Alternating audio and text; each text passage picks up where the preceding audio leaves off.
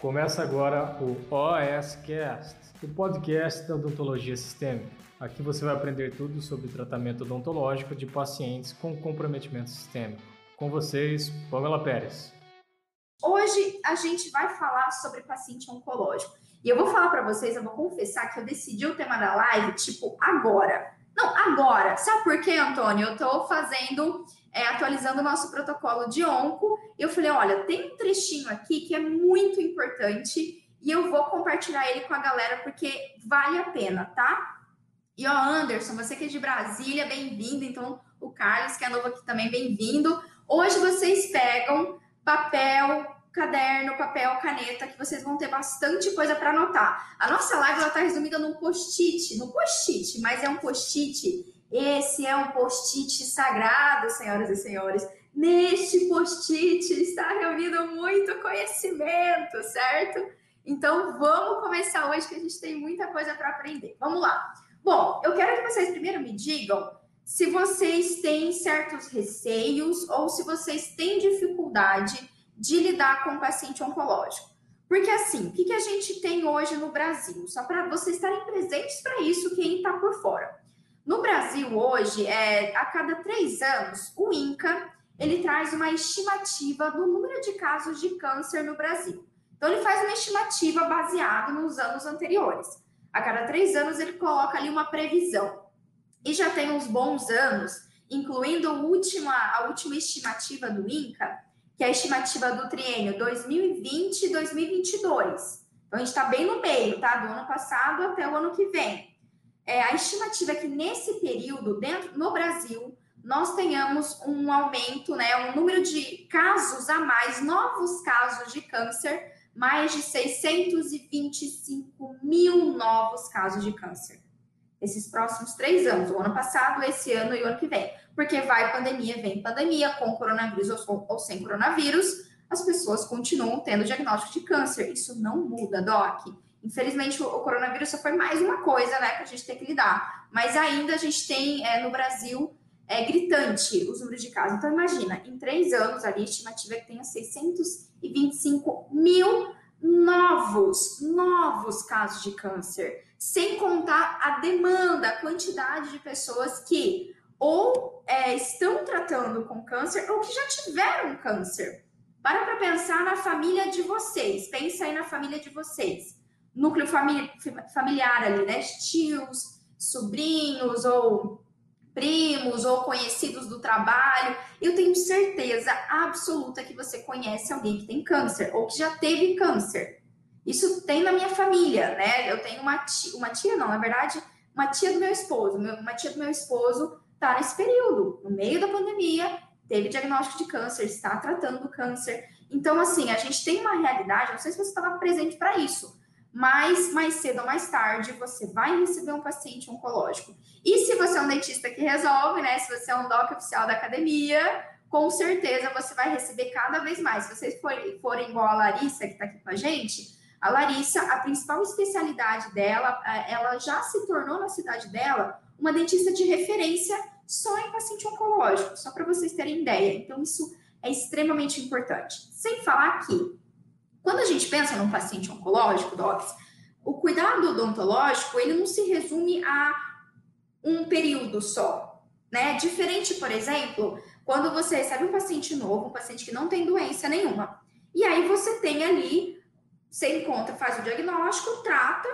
geralmente, às vezes, em uma semana, um mês, você resolveu todo o tratamento do paciente, e pronto, o paciente vai para casa. Um paciente onco, não. O paciente onco, enquanto ele estiver fazendo o tratamento oncológico, radioquimioterapia, ele precisa estar sob assistência do dentista.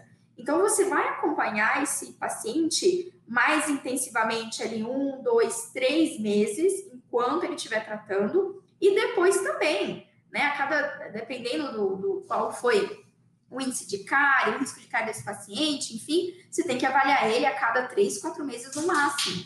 Então, olha só que interessante, não é um paciente que simplesmente finaliza. Ah, a conexão tá ruim? Tá travando aí? Ô, oh, galera, galera do, do YouTube aqui, desculpa aí se tá travando, tá? Vamos seguir aqui, galera. Aguentem firmes, aguentem firmes aí que não vai na travação mesmo.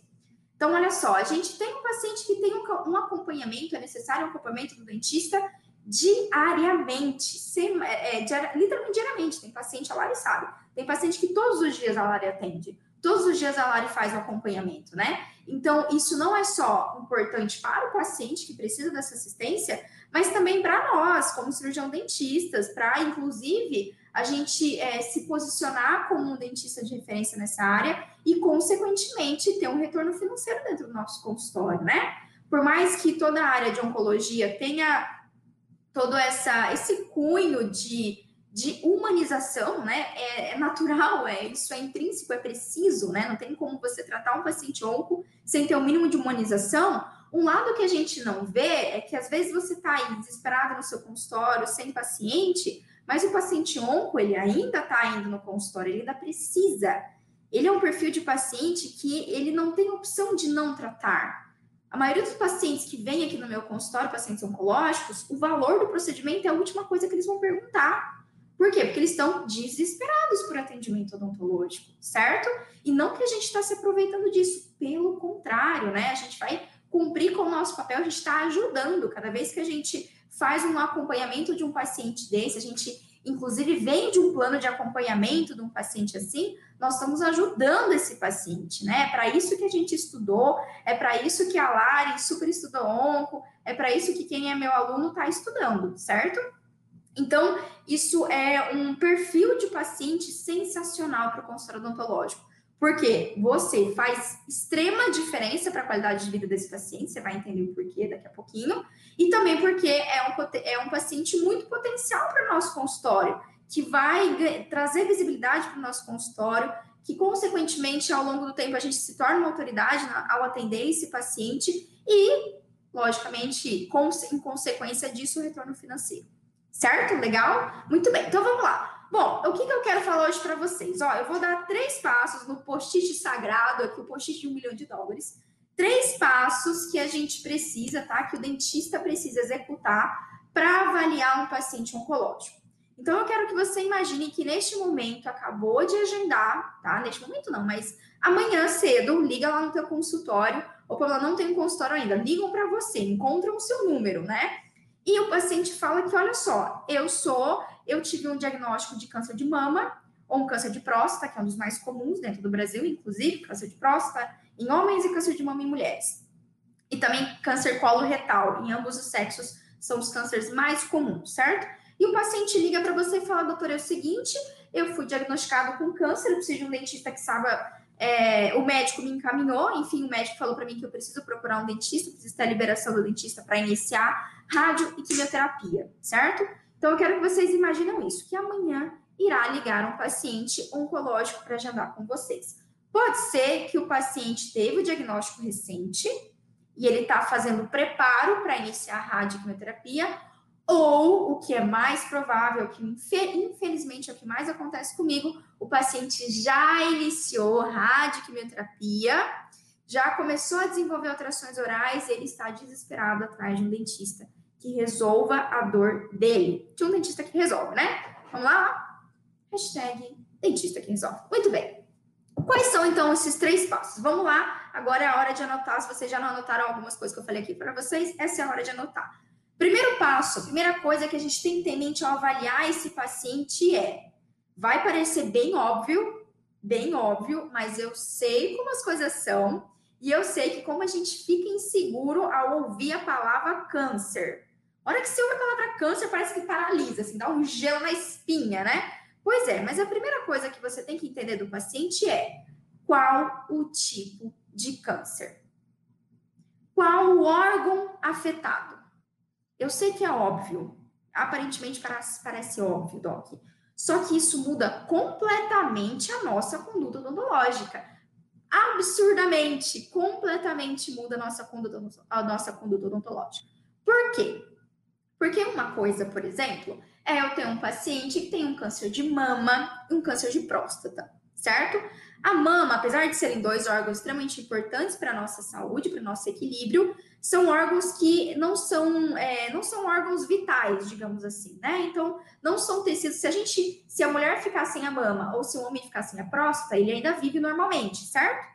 Então, isso já mostra para a gente que esse é um perfil de paciente que o nosso, o nosso preparo odontológico vai ser um pouco mais tranquilo de ser executado do que o paciente te, te dizer, te disser, te dizer, te disser, enfim, o paciente falar que ele tem um câncer hepático, que ele tem um câncer renal, que ele tem um câncer de pâncreas, que ele tem um câncer de orofaringe.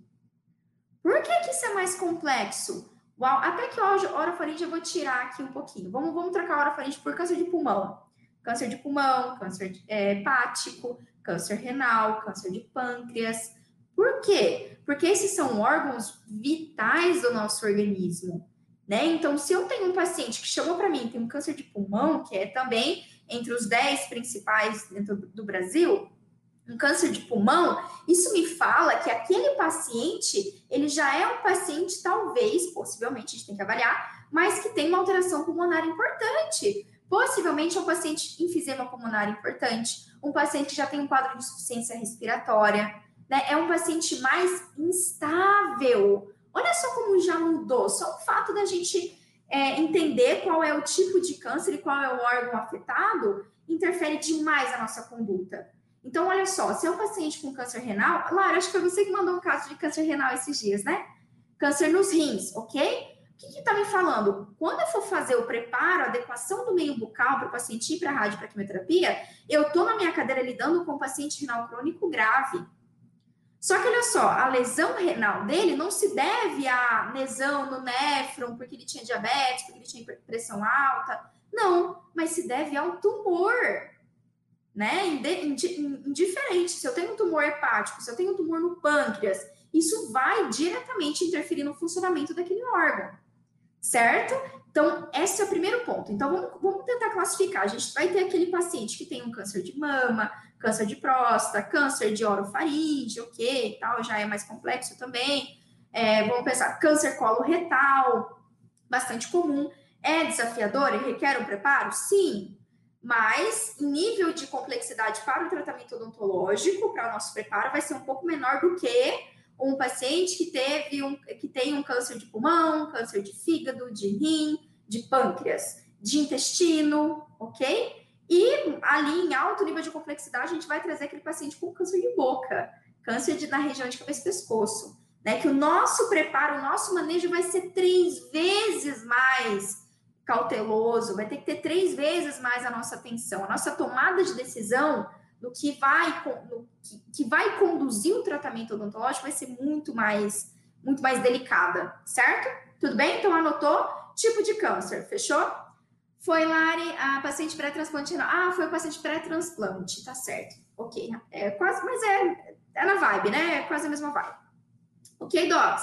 Então, qual tipo de câncer é a primeira coisa que a gente tem que saber? E aí, quando a gente investiga qual tipo de câncer, a gente tem o órgão afetado e, anota aí, qual tipo de câncer, setinha, órgão afetado, setinha para o lado, você vai anotar qual a extensão do tumor e a gravidade dele. Isso, nós precisamos saber disso. O dentista precisa ter noção disso. Pamela, como assim? Como assim? Toda vez que a gente tem um paciente com câncer, o que determina qual vai ser o tratamento oncológico, o quanto o paciente está grave, vai ser quantos centímetros tem esse câncer, qual é o tamanho do tumor. Está envolvendo mais algum órgão além do, por exemplo, vamos pegar de fígado, ah, tem câncer hepático. Além do fígado, tem algum outro órgão ou linfonodo afetado? Tá? Além disso, tem metástase é um câncer que já foi identificado metástase em outro órgão, metástase linfonodo e por aí vai, certo? Então a gente também precisa saber disso. Pamela, como que eu descubro isso? Bom, às vezes você vai ter um paciente, você vai receber um paciente que ele está bem consciente do tratamento dele. Ele sabe te dizer exatamente qual que é a classificação do câncer dele, quantos centímetros, onde é que tá. Ele vai te trazer todas as informações ali, laudo médico, exame de exames, enfim, né, tomografia, vai te trazer tudo. Mas algum outro paciente vai ser, é, às vezes, geralmente são pessoas um pouco mais é, pacientes que não têm é, um pouco, não têm tanto conhecimento, pessoas mais simples, mais humildes, ok? Vai ser um paciente que às vezes não vai saber te falar nada disso. Já vai falar assim, doutor, eu tenho câncer no fígado. E é só a única coisa que ele vai te falar. Só. Ele não vai saber dizer qual é o tamanho, qual é a extensão, se tem metástase. Ele não vai nem entender o que é a palavra metástase. Alguns pacientes, infelizmente, vão ter isso, né? Ou paciente ou familiar.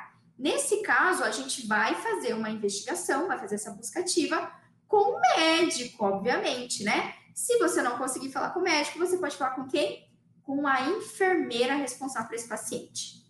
Praticamente, toda clínica oncológica que faz rádio ou que faz quimioterapia, docs, tem os enfermeiros responsáveis pelo paciente. São os enfermeiros que vão realmente acompanhar o andamento do tratamento, certo? Então, muitas vezes o paciente oncológico ele vai ter mais contato com a enfermeira, com a enfermeira, com o enfermeiro, com a nutricionista, né, com o psicólogo, do que com efetivamente o médico oncológico.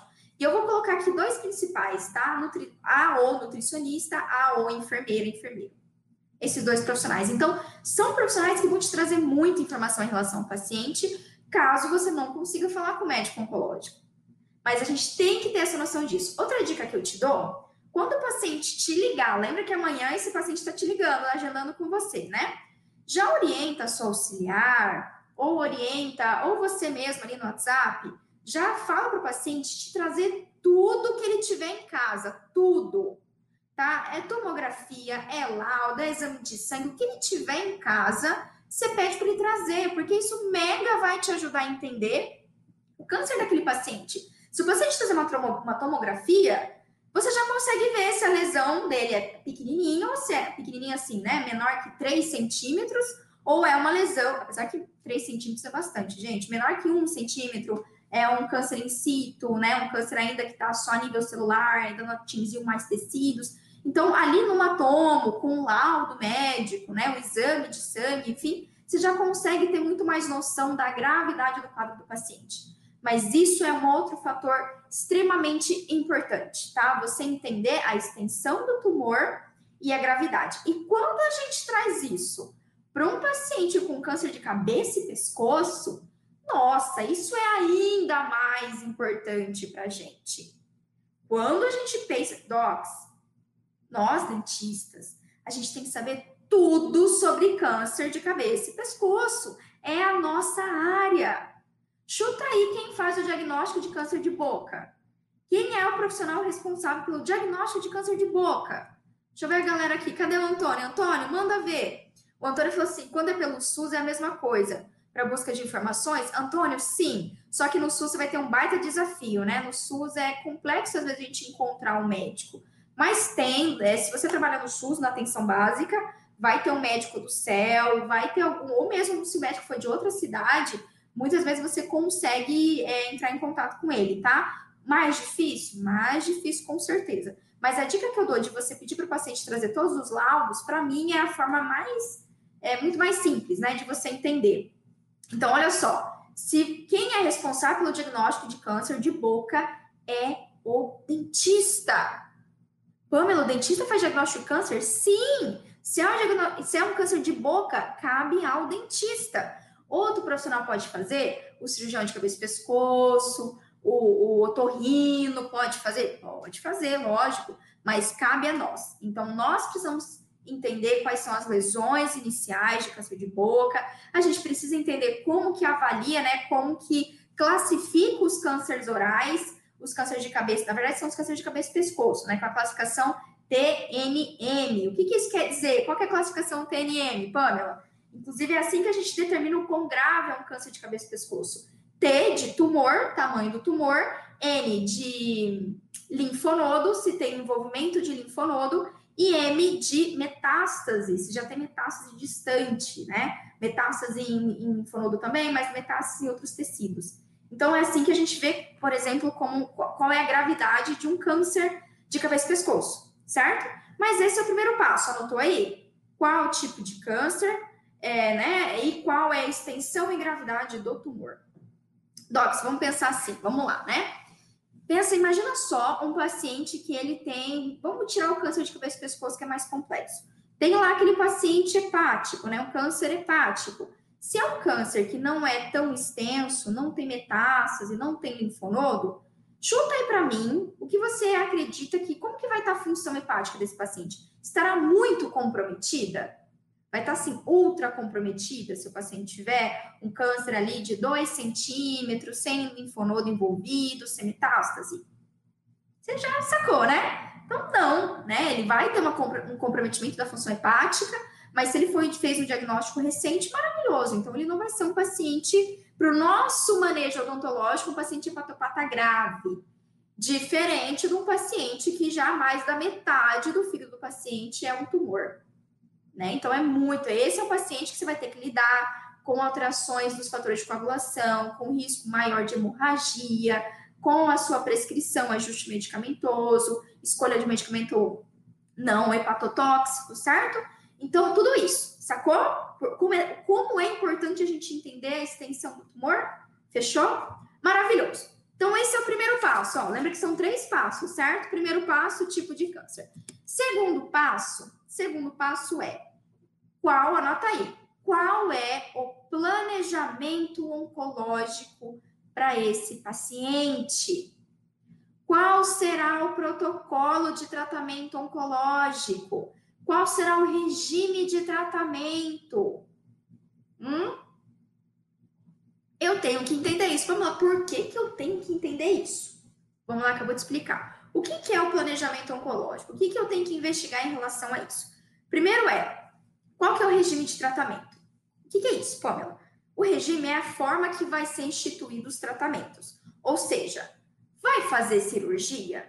O paciente vai remover ali parte do fígado ou todo o fígado, né? Vai fazer, vai fazer uma abordagem cirúrgica. O paciente vai passar por radioterapia. O paciente vai fazer quimioterapia. A gente precisa entender o que foi planejado para aquele paciente. É sempre que a gente consegue essa informação? Não. Essa vai ser a informação mais desafiadora. Por quê? porque às vezes é mais de um médico que cuida do paciente, como o, Antônio colocou aqui, né? Às vezes a gente está no SUS e a gente não consegue exatamente falar com o médico, mesmo a enfermeira não consegue ainda ter clareza, ou às vezes o diagnóstico foi tão recente, tá? Às vezes acabou de ser diagnosticado, o médico ainda está fazendo os exames, fazendo tomografia, fazendo PET, fazendo não sei o quê, fazendo vários exames complementares, para aí sim traçar um plano de tratamento oncológico. Mas mais cedo ou mais tarde, a gente vai precisar entender. Eu preciso entender o que vai rolar, principalmente para o câncer de cabeça e pescoço. Câncer de cabeça e pescoço é obrigatório, Docs? É obrigatório a gente saber disso. Lembra? Tá atuando na nossa área. A gente precisa ter clareza do que vai rolar com esse paciente. Até porque todo o planejamento daqui para frente, a chance do paciente ter osteoradionecrose, a chance do paciente ter mucosite, ter trismo, ter uma fibrose muscular, enfim, tudo isso depende de quão, quão intenso vai ser o tratamento oncológico. Por exemplo, vou dar um exemplo. Alguns pacientes, o câncer já está tão avançado, seja um câncer em demais órgãos ou um câncer de cabeça e pescoço, já está tão, tão avançado que o tratamento vai ser paliativo. O paciente vai fazer uma radiação paliativa. A quimioterapia mais para tentar diminuir o tumor, mas não atacar ele tão agressivamente. Por quê? Porque já é, o paciente já não tem um prognóstico bom. O paciente teve um diagnóstico tão tardio, já está tão avançado, aquele paciente com metástases em vários órgãos, né? O paciente já está bem debilitado. Então, se tem um prognóstico, já tem um prognóstico sombrio, então aí nesse caso a gente vai ter um paciente que é que o tratamento radioterápico, quimioterápico não vai ser tão intenso. Diferente se eu tenho ali, por exemplo, a gente tem vários tipos, tá, Docs? Vale a pena uma live só para falar dos tipos de tratamento de regime oncológico, tá? Regime de tratamento oncológico. Mas digamos que é um paciente que vai colocar, fazer uma terapia, o regime dele é o sanduíche. O que é o sanduíche? Ah, o paciente faz quimioterapia para reduzir o tamanho do tumor faz ali a cirurgia, depois ele faz um pouco mais de quimio ou de rádio. Para quê? Para evitar que o paciente tenha metástase. Então, a primeira ação vai ser reduzir o crescimento do tumor, então faz a quimio, né? Aí depois que depois que reduzir o tumor, remover o tumor, faz a rádio só para com margem de segurança para alguma outra célula tumoral que ficou ali. Tudo bem? Então, olha como muda, né? Isso é muito mutável, não tem um, um jeito certo, tá? É, o protocolo, o regime de tratamento vai depender do tipo de câncer, como eu citei, e da extensão, da gravidade dele, certo, Docs? Por isso que a gente tem que entender. Então, ó, qual é a dica que eu te dou? Pergunta lá para a enfermeira ou para o médico. Vai fazer cirurgia? Quando que vai fazer? Né? Ou às vezes o paciente até já fez a cirurgia e agora que ele começou a radioquimioterapia e agora que ele lembrou que ele tem dentista, ele precisava no dentista porque ele está com alteração oral, né? Tá com infecção, tá com mucosite, por aí vai. Certo? Então, vai fazer cirurgia? Quando que vai ser essa cirurgia? Vai fazer radioquimioterapia? Quando que vai começar? Qual que vai ser a frequência? Quantas sessões de radioterapia? Quantas sessões de quimioterapia? Qual que está sendo a programação? Gente, isso o médico, o enfermeiro tem, tá? Se você conseguiu contato com qualquer um desses profissionais, vai ter lá. Eu lembro a época que eu estagiei no Hospital de Câncer de Barretos. E eu estagiei é, no hospital maior, que atende só adulto, e eu estagiei no hospital pediátrico, é, é oncopediátrico. E lá era lindo, era lindo. Os médicos, no prontuário do paciente, os médicos tinham exatamente assim, desenhado qual era o protocolo utilizado. Ah, ó, nessa data vai fazer isso, depois vai fazer aquilo. Então era, era bonitinho, assim, era uma folha com a panorâmica do paciente em relação ao tratamento oncológico. Então o dentista sabia exatamente qual era o melhor momento para ele atuar. Ou qual que seria ali, por exemplo, quando a gente, o paciente faz quimioterapia, em geral, de 24 a 48 horas depois, é que ele começa a desenvolver de forma mais intensa as alterações orais, como hipossalivação, síndrome da ardência bucal, xerostomia, é, mucosite. Então, olha só, quando eu tenho esse cronograma do paciente, qual eu sei exatamente qual vai ser o, o, o cronograma dele mesmo de tratamento oncológico, eu consigo prever, putz, ó, aqui, já a partir da quinta, sexta sessão, a partir da a partir de 15 dias que o paciente começou radioquimioterapia, já vai começar a pipocar a boca do paciente. Você já sabe, porque você tem esse cronograma. Tá? Então, pelo menos ali, é, geralmente o paciente sabe, isso ele sabe. Ele sabe dizer quando que ele vai fazer a rádio, quando que ele vai fazer a químio, né? Quantas sessões, quase sempre o paciente sabe, ok? Então, ó, vai fazer cirurgia, ok, essa cirurgia vai envolver tumor, vai remover algum linfonodo? Ciro, quando tem câncer de cabeça e pescoço, por exemplo, Docs, o médico ele vai fazer a remoção do tumor e também é, ele faz, quase em todos os casos, o esvaziamento cervical. O que, que, é isso, né? Eu lembro a primeira vez que eu vi esse termo, esvaziamento cervical. Eu gente, ok, vai colocar um cano na, na, na, no pescoço do paciente, esvaziar o quê, né? oh, meu Deus, inocente a pessoa. Isso, não, não seja tá? Não seja a Pamela. Agora você vai saber, seja mais esperto, mais esperta. Esvaziamento cervical é a remoção dos linfonodos que tem um certo envolvimento com aquele tumor. Às vezes eles, o médico faz de caráter até profilático para prevenir metástases lá na frente, certo? Então a gente tem que saber isso. Vai fazer radioterapia, vai fazer cirurgia, vai fazer. É... Vamos começar na cirurgia. Vai fazer cirurgia? Quando que vai fazer? Vai fazer esvaziamento cervical? Radioterapia. Quando começa a radioterapia? Quantos grains de radiação o médico pretende utilizar? Isso muda demais, né, a nossa conduta. Até porque, se o paciente fazer uma radioterapia, vai, câncer de mama e fez radiação na área da mama. Gente, mama é região de cabeça e pescoço? Não mais. Então, já a nossa conduta muda em relação ao tratamento odontológico, porque o paciente fez radiação de cabeça e pescoço, aí a coisa é mais embaixo, né? Então a gente tem que entender isso. Quantas sessões, quanto de radiação o paciente vai receber, quimioterapia, quais são os quimioterápicos que o paciente vai fazer uso?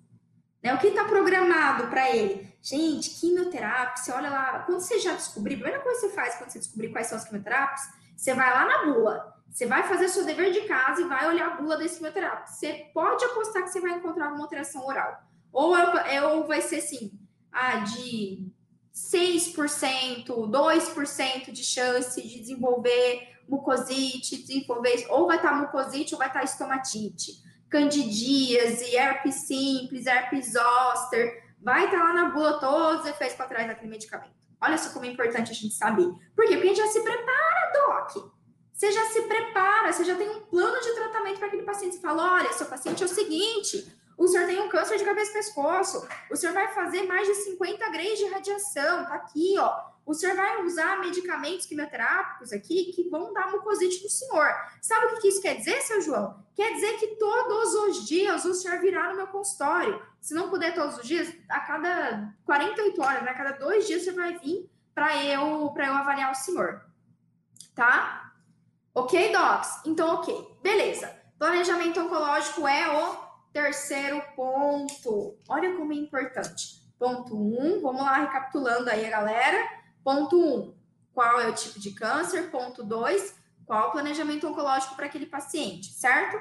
Ponto 3, qual que é o terceiro fator que eu preciso avaliar do paciente? Qual, obviamente, qual a demanda de cuidado odontológico? Só que, ó, não se engana, não se engana, não vai embora dessa live antes da hora, você vai se arrepender. Me fala, qual que é a primeira coisa que você pensa ao se perguntar? Qual a demanda de tratamento odontológico? Qual que é a primeira coisa que você pensa? O que, que vem na sua mente? Manda aqui no chat para mim. O que, que vem na sua mente? O que, que você vai ter que cuidar desse paciente?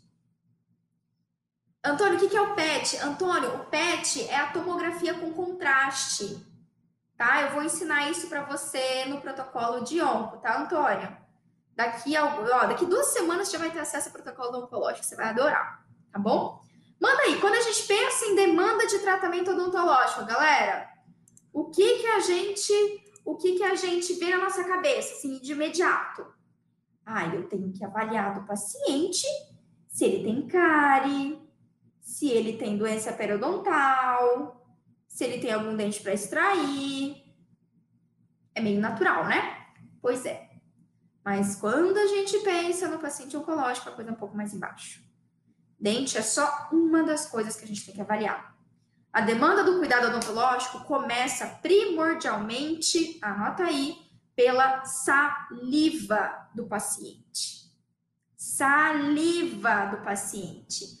A Divânia colocou assim: gengivite, se ele vai poder se alimentar, mucosite, maravilhoso, maravilhoso. Perfeito. Então, a primeira coisa que a gente tem que avaliar da demanda odontológica daquele paciente, qual vai ser a necessidade de cuidado dele, parte do princípio de avaliar o quê? Saliva. Quantidade e qualidade da saliva. Por quê? A saliva, quando se trata de um paciente oncológico, docs, ela vai ser uma das linhas de frente da nossa, do nosso cuidado da nossa atenção. Infelizmente, nem sempre a gente vai conseguir controlar a quantidade de saliva que o paciente vai, vai ter durante o tratamento oncológico, certo? É quase impossível isso. Mas a gente tem que já identificar um paciente que potencialmente já pode ter um risco de, de quantidade salivar e de qualidade salivar para me preparar e já planejar os cuidados com aquele paciente. O que eu vou prescrever a mais? Quais vão ser os cuidados relacionados à saliva? Tá? Isso aí, Docs, isso aí, muito legal. Ó, estamos muito tops aqui. Eu não sei quem, quantas pessoas estão aqui com a gente no. no é, daqui a pouco eu vou responder as perguntas para vocês, tá? Já estou quase acabando aqui e a gente tira as dúvidas. Então vamos lá. Saliva, por quê? Ó, vou ler aqui para vocês o meu resumo para vocês. Ó, a saliva é essencial na manutenção da saúde bucal. Por quê? Primeiro, ela vai fazer lubrificação. Quimioterápicos, radioterapia, vai acabar com a nossa, nossa saliva, gente, acaba com a saliva do paciente. Reduz a quantidade, reduz a qualidade da saliva, especialmente se ele está recebendo radiação de cabeça e pescoço. Então, tem a função de lubrificação. Segundo ponto, tem a função de proteção. Um paciente que tem pouca saliva tem uma chance gritante gritantemente maior desenvolver mucosite. Gritantemente maior desenvolver mucosite. Terceiro, cicatrização de ferida.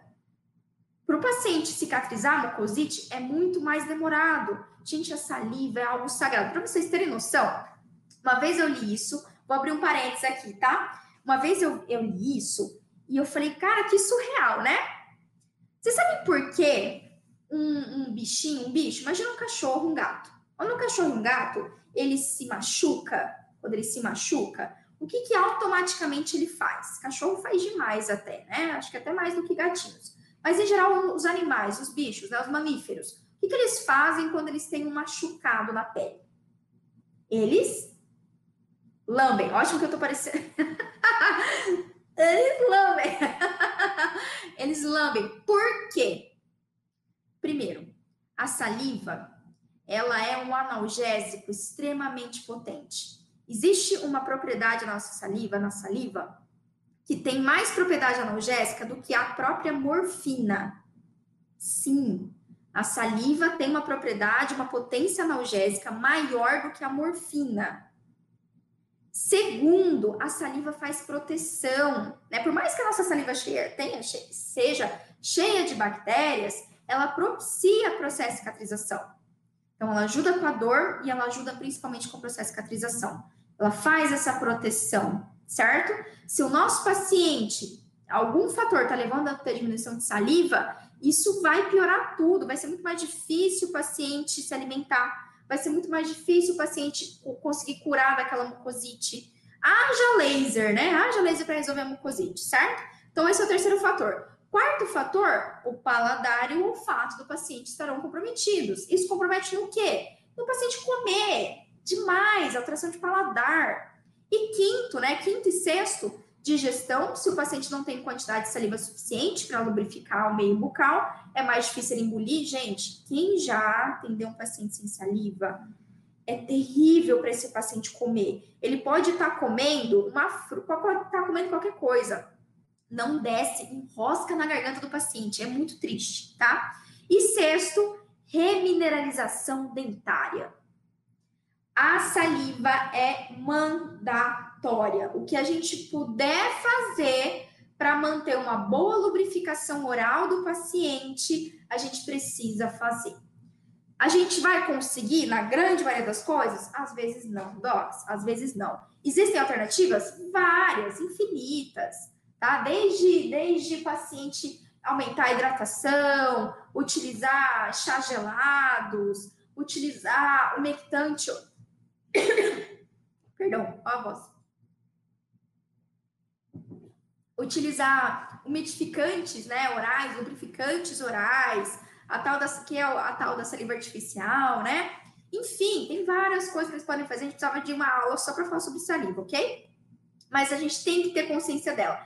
E ó, eu quero que você coloque agora no seu caderno um, um asterisco, assim, sinal de alerta. Ou você coloca aquele, sabe aquele triângulozinho que eu vivo usando nos posts? Triângulozinho com um negocinho assim, com ponto de exclamação. Alerta alerta com pacientes que usam medicamentos ou têm patologias que já contribuem com uma hipossalivação, já contribuem com xerostomia.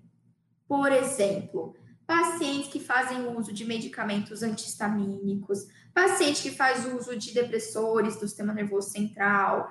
É, deixa eu pegar aqui minha colinha para lembrar de alguns para vocês antidepressivos, pacientes que utilizam inibidores de apetite, pacientes que utilizam antihipertensivos, anti, anti hipoglicêmicos, perdão, hipoglicêmicos.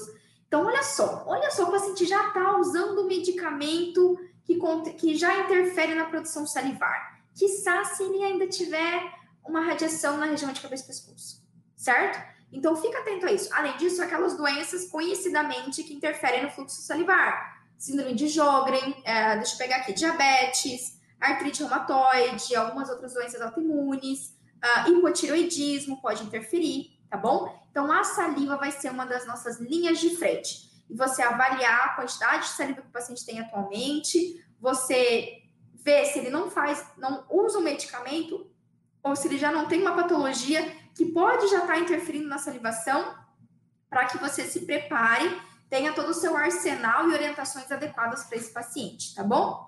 Pois é, Januária, antihistamínicos, tá? Inclusive antihistamínicos é, e bron broncodilatadores, sabe as bombinhas? Além de favorecer o ressecamento bucal, favorece candidíase, tá? Outro, outro problema que a gente tem que lidar com o paciente oncológico. Ok? Então, ó, demanda, estamos falando do ponto 3, demanda de procedimento odontológico. Saliva, você avaliar a saliva, dar orientação para o paciente, é tratamento odontológico, Pamela? Sim! Para de pensar que tratamento odontológico é dente, tá? Cuidar da saliva do paciente é tratamento odontológico. Quem, quem é que vai fazer? Quem, que, quem vai fazer cuidado com a saliva se não for o dentista? Ok? Muito bem. Terceiro, é, segundo ponto, em relação à demanda de procedimento odontológico, você tem que se atentar. E aqui, é, a saliva, Doc, saliva, a alteração de salivar pode acontecer, vai acontecer no paciente com câncer de cabeça e pescoço, e também pode acontecer nos pacientes que têm outros cânceres, tá bom? Pode ser câncer de mama, câncer de próstata, não importa. Lembra que o quimioterápico é um dos principais fatores que levam ao ressecamento, alteração da, da, do pH salivar, da quantidade de saliva e por aí vai, ok? Outro fator, que esse daqui, esse daqui é restritamente relacionado a um paciente com câncer de cabeça e pescoço, é a nossa avaliação de é, perdão, de ATM e de abertura bucal. Se você vai tratar um paciente oncológico, você precisa avaliar a ATM e abertura bucal desse paciente. Para pacientes com câncer de cabeça e pescoço. Principalmente, principalmente assim, eu estou usando bastante principalmente, né? Tem que sai, sai principalmente da minha, da minha cabeça. Oh, que coisa. Ficando mais repetições aqui, gente, desculpa, eu só tá cansada. Trabalhei um monte hoje, tá? Mas uh, a gente vai ter que avaliar esse paciente, porque paciente fazendo radioterapia, uma das sequelas, uma das alterações orais muito importantes é o trismo, é a limitação de abertura bucal, tá? Então a nossa a nossa conduta é sempre avaliar antes do paciente iniciar rádio de cabeça e pescoço, qual é, né, qual que é o tamanho da abertura bucal, a gente literalmente medir com uma régua de incisivo a incisivo, tá? Se liga na saliva. Adorei, Lari. Se liga na saliva, muito bom, muito bom. Se liga na saliva. Arrasou, arrasou, tá? Então a gente mede antes e acompanha, tá? Uh, a gente tem várias condutas em relação a um paciente com trismo. Por que que acontece? A radiação, ela vai cumprir o papel dela lá de matar célula, o tumor, célula cancerígena, ok? Só que se o paciente não tiver preventivamente exercícios para elasticidade do masseter, do pterigoide, por aí vai, a radiação ela pode levar a lesões no, no músculo da face e o paciente desenvolver fibrose, fibrose muscular. Gente, o paciente não consegue mais abrir a boca. O músculo começa a ter uma fibrose, ele não mais expande, não mais, ele perde a elasticidade, a expansividade atividade muscular. Não sei se você tem a palavra, ok? Então, isso é uma coisa que a gente também tem que se atentar. Em especial, né? Coloca o asterisco aí, paciente com câncer de cabeça e pescoço. Por quê? Paciente que tem outros tipos de câncer, que não vai ter radiação de cabeça e pescoço, é um problema que geralmente você não vai ter que se preocupar, tá bom? Mas câncer de cabeça e pescoço, sim. Certo, Docs? E aí, o terceiro, dentro da demanda de procedimentos odontológicos, né, o que você tem que fazer para avaliar esse paciente, Lembrando que a gente está falando aqui de avaliação do paciente, certo? Então, ó, qual é o tipo do câncer, qual é o protocolo oncológico que vai ser instituído e qual vai ser a demanda de procedimento que eu vou ter que tratar, né? Então, eu estou avaliando saliva, ATM, estou avaliando o paciente um todo para entender quais serão os cuidados que eu vou ter pela frente. E aí, quando a gente entra finalmente na questão odontológica, não, mas na questão dental, né, dente mesmo, aí a nossa conduta, a nossa avaliação nesse paciente é solicitar exames radiográficos completos. E se precisar tomografia, sim, ai, como eu tenho um dente com endo ali que eu não tenho certeza se o paciente já fez a endo, mas tem uma lesão ali ainda, não sei se está regredindo ou não, não sei se conseguiu ter um tratamento endodôntico bem efetivo. Posso pedir uma tomo? Deve. Protocolo protocolo antes de iniciar um tratamento, o paciente antes de iniciar o tratamento oncológico e antes de iniciar o nosso cuidado odontológico, a gente precisa fazer todos aqueles raio-x completo, doc periapical completo, de todos os dentes, mais panorâmica. E se precisar de tomografia, mais tomografia, tá? Por quê? Porque a gente vai ter que ter uma decisão de tratamento bem delicada para os pacientes de câncer de cabeça e pescoço. Paciente que tem câncer de orofaringe, nasofaringe, por aí vai. Se o paciente vai receber radiação de cabeça e pescoço, isso tem o exame dental, de avaliação dental, periodontal, é, gengival, tem que ser muito rigoroso, tá? Realmente rigoroso. Por quê? porque daqui para frente, quando a gente for planejar o tratamento odontológico desse paciente, nada pode ficar mais ou menos. Se tem um dente ali que você tá na dúvida se aquele dente tá bom ou não, vai aguentar ou não, possivelmente você vai ter que tomar uma, uma atitude mais, possivelmente não, né? É a indicação da literatura, dos guidelines. Você vai ter que tomar uma conduta mais radical. Então, você precisa fazer uma avaliação bem criteriosa. E quando a gente pensa na avaliação dental, docs, o que, que é? É a condição dental em si, cárie, saúde pulpar, raiz residual, terceiro molar, avaliar todos eles, anota aí, né? Em relação a cárie, condição dental mesmo. Cárie, saúde pulpar, raiz, é, raízes residuais, terceiro molar. E saúde periodontal. É quando a gente pensa ali no anatomia dental e tudo, né? Dente mesmo. Tudo isso em relação à saúde dental e saúde periodontal tem que ser avaliado. E tudo que você notar que está mais ou menos, que você não tem certeza se vai ser interessante deixar ou não, tem que ser removido. Câncer de cabeça e pescoço. Porque quando a gente pensa no câncer, outro tipo de câncer, que não envolve radiação, a gente consegue ter uma visão um pouco mais conservadora, tá? Até me pergunto muito isso. Ai, Pamela, eu posso fazer uma endo, uma, uma exo, se o paciente já estiver fazendo quimioterapia, né? Pode estar fazendo quimioterapia, câncer de mama, câncer de próstata o paciente está fazendo quimioterapia e vai fazer radioterapia na região da mama ou da próstata, não sei, enfim, estou aqui na hipótese, né?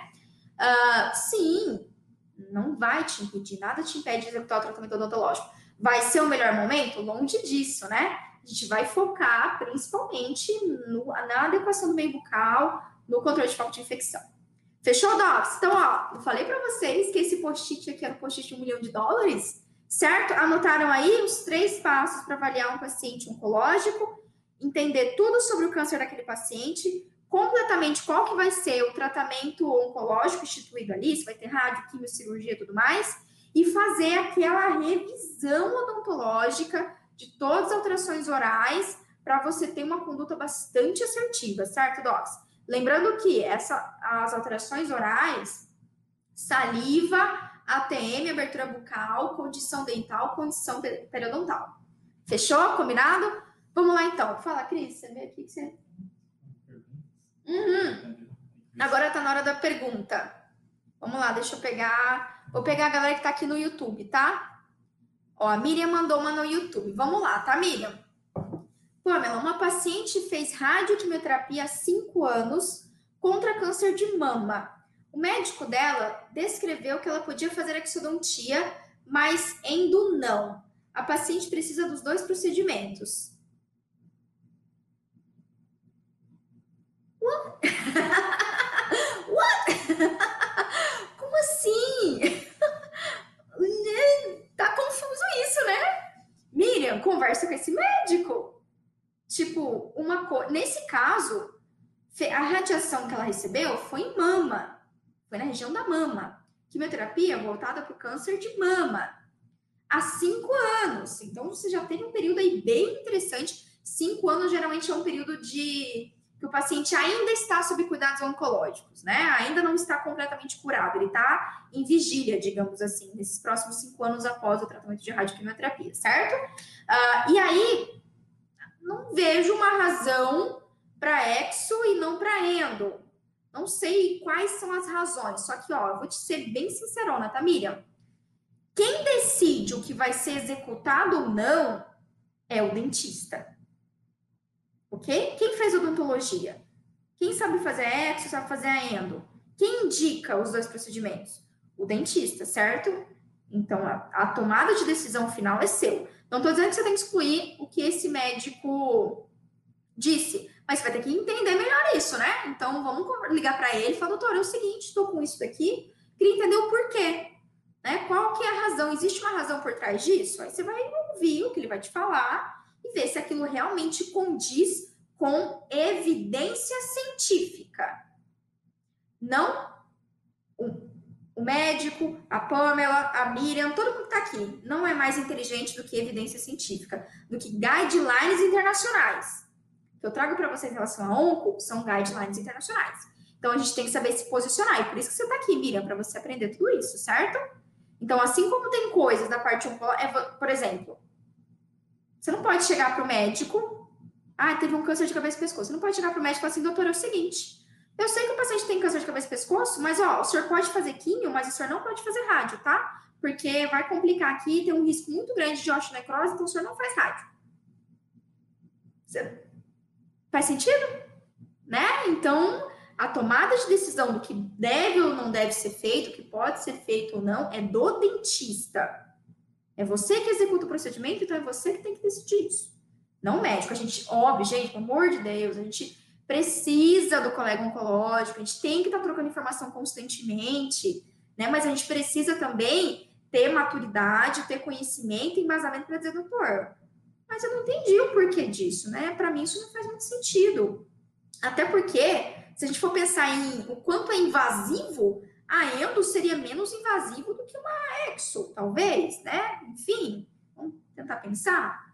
Certo, Miriam? Mas eu adorei a sua pergunta, muito legal, tá? E eu quero que você confie mais em si. Quero que você estude, se aprofunde em relação a esse assunto. Tem outros vídeos meus no canal do YouTube que falam sobre paciente oncológico, para você se aprofundar mais em relação a isso.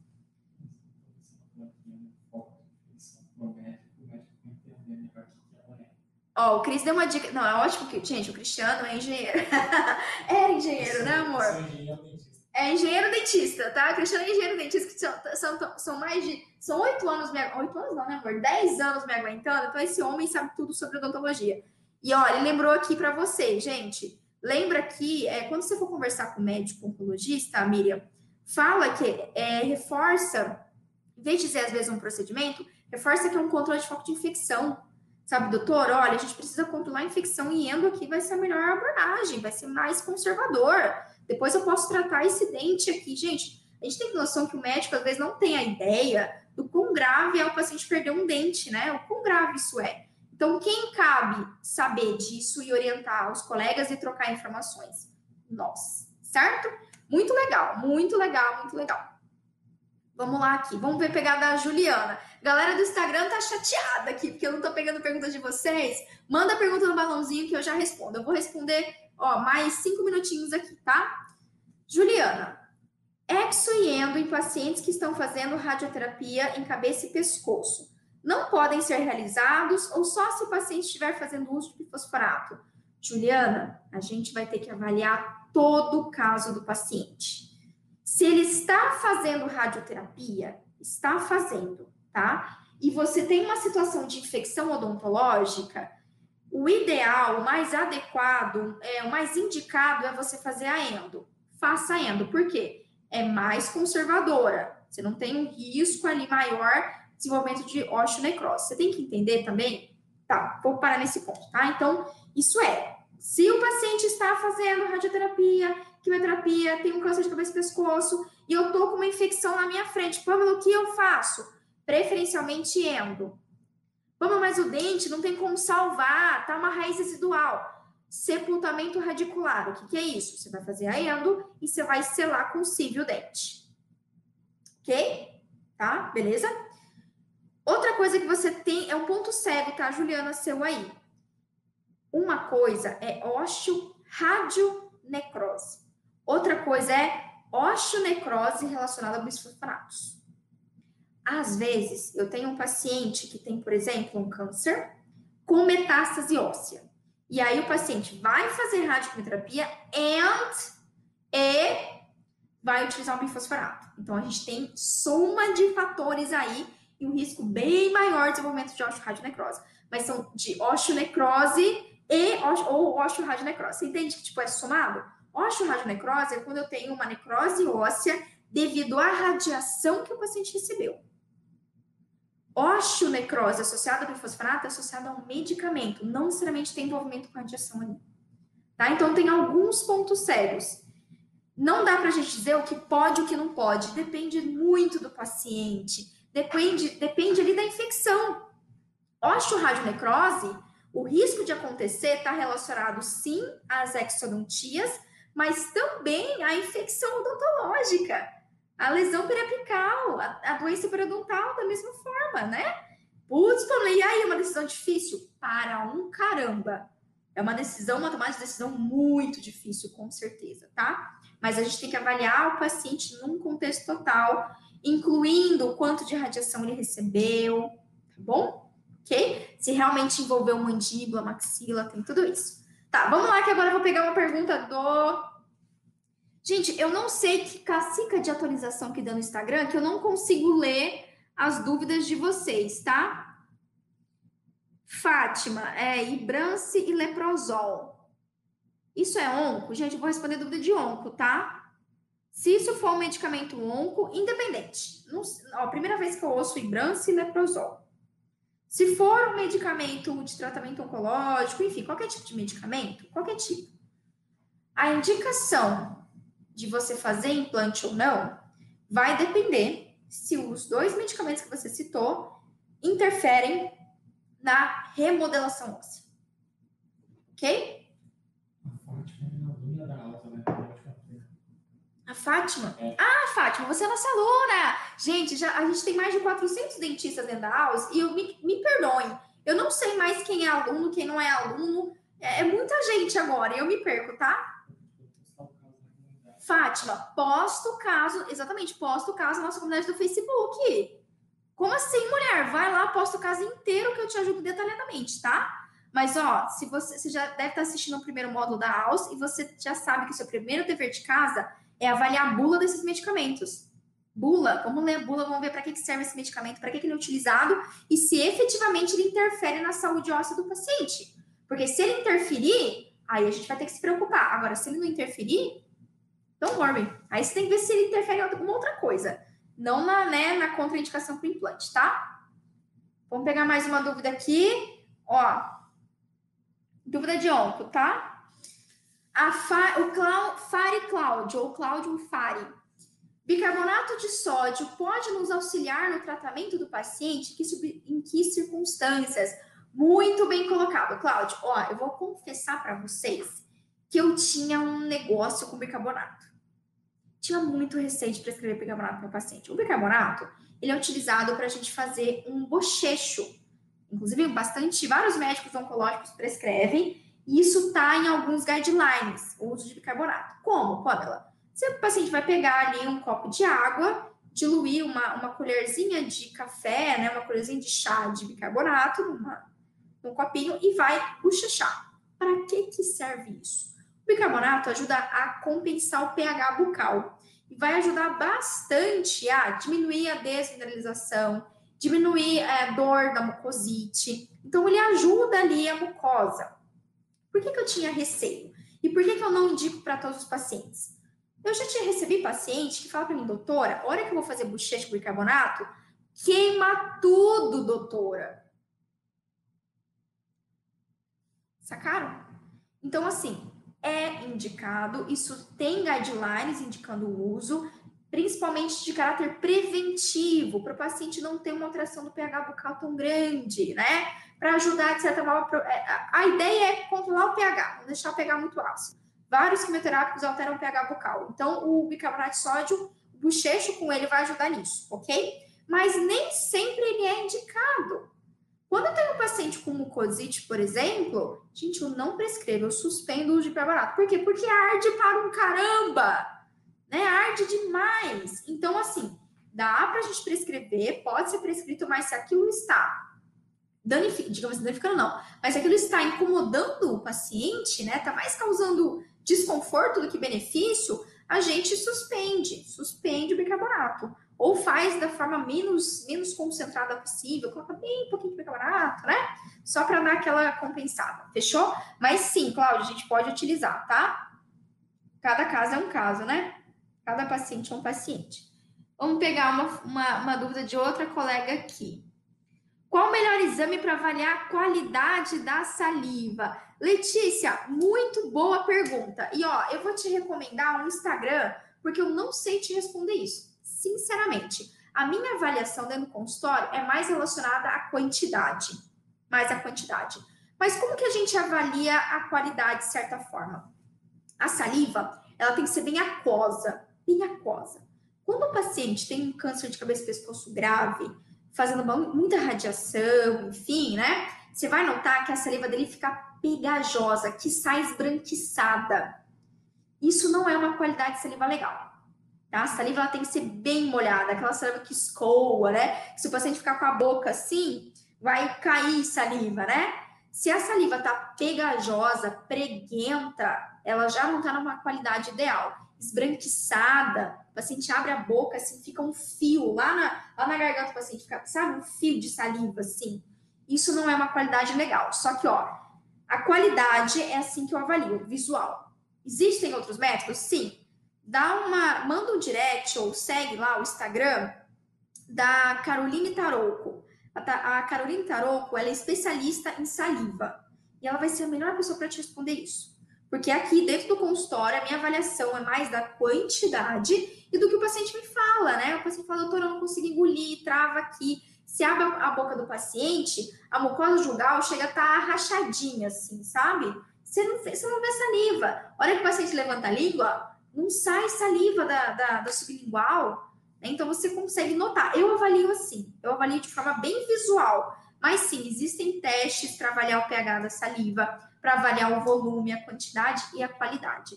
E aí eu te dou essa dica aí de você seguir a Carolina Tarouco, que eu sei que é uma dentista que cria conteúdo para as redes sociais e fala bastante sobre qualidade de saliva, tá? Mas é uma excelente pergunta, adorei.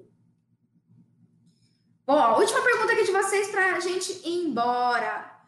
Uh, o Cláudio, ele quer poder se alimentar sem dor. Ah, em relação ao bicarbonato ainda, né, Cláudio? Ó, o bicarbonato, ele tem a função de tem a função de equilibrar o pH. Agora, se isso vai melhorar a dor, algum, eu já ouvi isso de algum outro paciente. Ah, doutora, depois que eu faço o bochecho com bicarbonato, alivia mas não é a principal indicação dele, tá? Para dor, docs, com certeza aí vale a pena a gente fazer é, crioterapia, vai ser mega indicado crioterapia. O que é crioterapia, né? Utilização de gelo para o paciente. Hoje em dia a gente tem crioterapia intraoral, paciente utiliza para não perder, não cair os cabelos, faz a crioterapia na região da cabeça, do cabelo. Por quê? É, a crioterapia, o gelo, né? A terapia com gelo, ela faz uma ação anti-inflamatória e diminui a toxicidade dos quimioterápicos. Então, a gente pode utilizar a crioterapia, a gente pode utilizar vários tipos de fitoterápicos, de chás,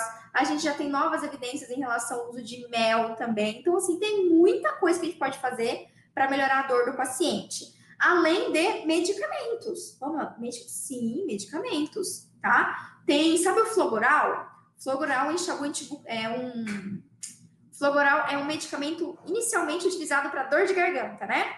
E você tem na farmácia o colupório, ou seja, para bochecho. Também é um excelente medicamento que você pode utilizar. Você pode prescrever outros tipos de medicamentos opioides para dor. A gente pode prescrever morfina também, caso seja necessária uma, uma situação extrema. A gente tem a laser terapia. Gente, a gente tem muita coisa, muitas terapias e protocolos que podem ser instituídos para é, Kênia, Carolina Tarouco, Tarouco, eu não lembro exatamente, tá? Ó, a Samuel colocou assim, flogoral. Isso, flogoral, exatamente. Então, existem muitas evidências e várias outras alternativas com bicarbonato de sódio, certo? E, gente, não tem jeito. Ali, ó, ah, pronto, a Kênia colocou. Não tem jeito, é, precisa de mais tempo, tá? Ó, se essa live te ajudou, essa live te ajudou, manda aqui para mim, então, Manda para mim aqui coraçõezinhos se essa live, se você aprendeu uma coisa nova hoje, se você está 1% mais preparada, mais preparado para tratar um paciente com câncer, né? Aquele paciente que tem o diagnóstico, está sob tratamento, manda aqui para mim para eu saber, para me dar esse feedback até para eu saber, putz, vamos, na próxima melhora de um jeito, na próxima eu trato outros assuntos. Gente, onco é um planeta à parte, é um universo à parte e que cada ponto desse vale uma live inteira, né? Para falar de saliva, para falar de ATM, para falar de tudo isso de laser, de terapias, de fitoterápicos. Tem muita coisa que a gente pode retratar, tá? Ai, que legal, que bom! Cadê a galera que estava comigo no YouTube, no Instagram aqui? Ou oh, no YouTube no Facebook?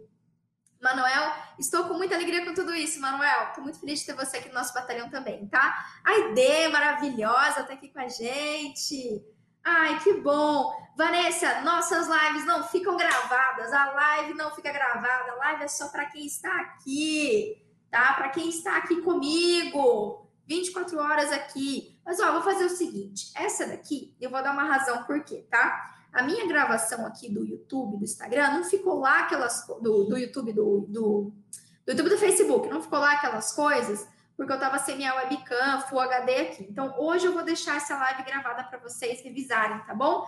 Mas as nossas lives toda terça-feira e quinta-feira, às 20h20 de Brasília, anota aí, ó, 20h20, já decorou. Quinta, é, quinta e terça tem live aqui comigo, certo, Docs? Beijo para vocês, a gente se vê na quinta-feira na live do Pamela Me Ajuda. Tragam suas dúvidas na quinta-feira de caso clínico que eu vou ajudar vocês, tá bom?